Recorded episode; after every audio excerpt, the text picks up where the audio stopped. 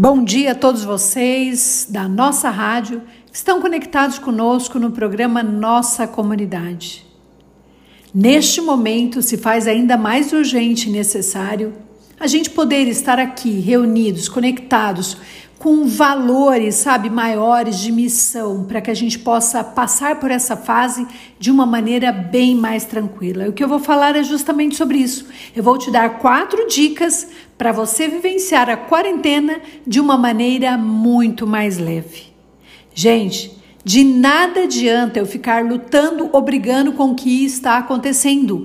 Tudo tem um propósito embaixo dos céus.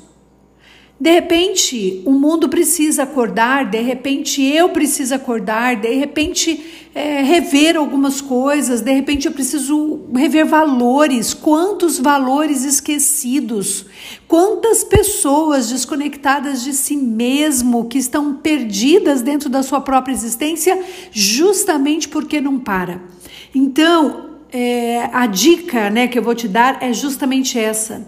A primeira delas Faça as pazes com o que está acontecendo.